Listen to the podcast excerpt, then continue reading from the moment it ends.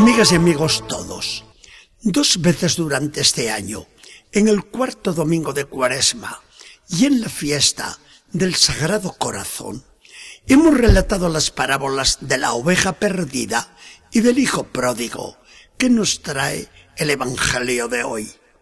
Pero entre las dos pone Lucas otra parábola que es encantadora. A lo mejor Jesús recordaba una escena que pudo contemplar de muchacho en cualquier casa de su Nazaret. El caso es que contaba.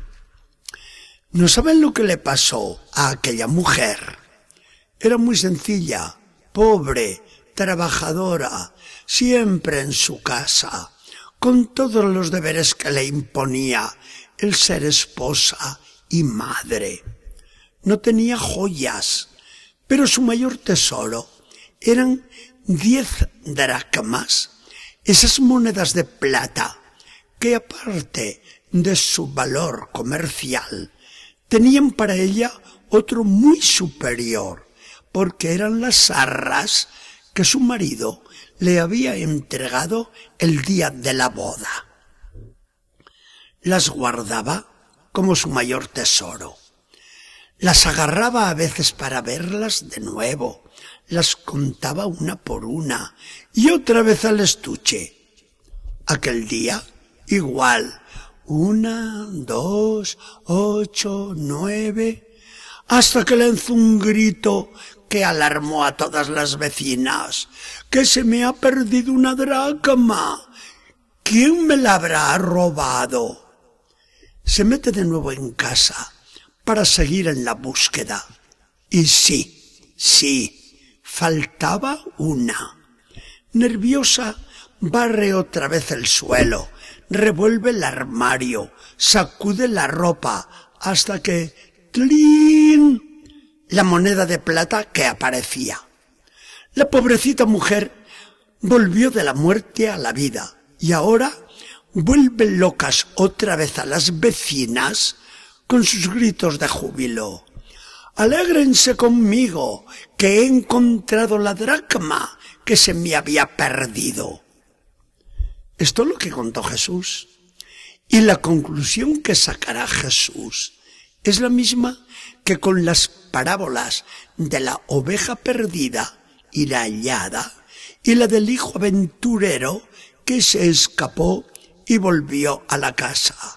Así, así hay más alegría en el cielo por un pecador que se arrepiente que no por tantos justos que no necesitan convertirse.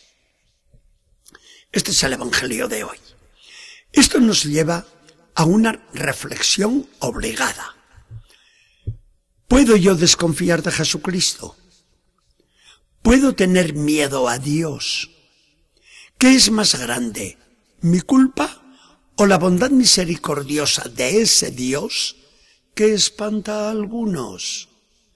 Nosotros nos hemos empeñado muy equivocadamente en pensar que el amor de Dios es como el nuestro, egoísta, interesado, justiciero. Nosotros decimos, te amo mientras tú me quieras. Te quiero mientras tú no me hagas una mala jugada. Estaremos bien los dos mientras tú te portes bien conmigo. Este es el lenguaje secreto de nuestro corazón. No sabemos amar gratuitamente, desinteresadamente, sin esperar recompensa. Más, no concebimos un amor en medio de la ingratitud y hasta de la injuria. Así de pobre es nuestro amor.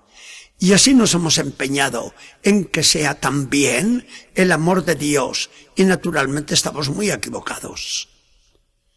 Afortunadamente, este amor de Dios para con nosotros es del todo diverso. Dios ama de una manera completamente gratuita. Dios ama no esperando nada. Dios ama hasta cuando somos ingratos. Dios ama hasta cuando se le ofende. Dios ha dado su amor y Dios guarda una fidelidad inquebrantable a ese amor que Él dio. Por eso busca Dios al pecador y se alegra hasta la locura divina, vamos a hablar así, cuando reconquista un corazón que le falló. Únicamente deja ese amor de ser bondadoso y misericordioso para convertirse en amor ofendido, justiciero y vengador, cuando el que se apartó de Dios ha caído en la eternidad inmutable. Después de la muerte, cuando el alma ha elegido su destino final lejos de Dios, Dios la deja de su providencia y cae la pobre en una condenación sin remedio. Mientras tanto, Dios será el pastor que buscará con ansiedad a la oveja perdida. Dios será como la mujer que no para hasta dar con la moneda de plata que es su tesoro. Dios será, sobre todo, el Padre que no aguanta el dolor hasta que ve volver al hijo alocado que se le escapó de casa. Y cuando Dios ha recobrado esa oveja o esa dracma o a ese hijo, manda hacer una fiesta grande en el cielo, anticipo de la que prepara ansioso para cuando llegue la entrada de quien ya no se podrá perder jamás. Mientras no se tiene este concepto de Dios, la vida es para muchos una tortura.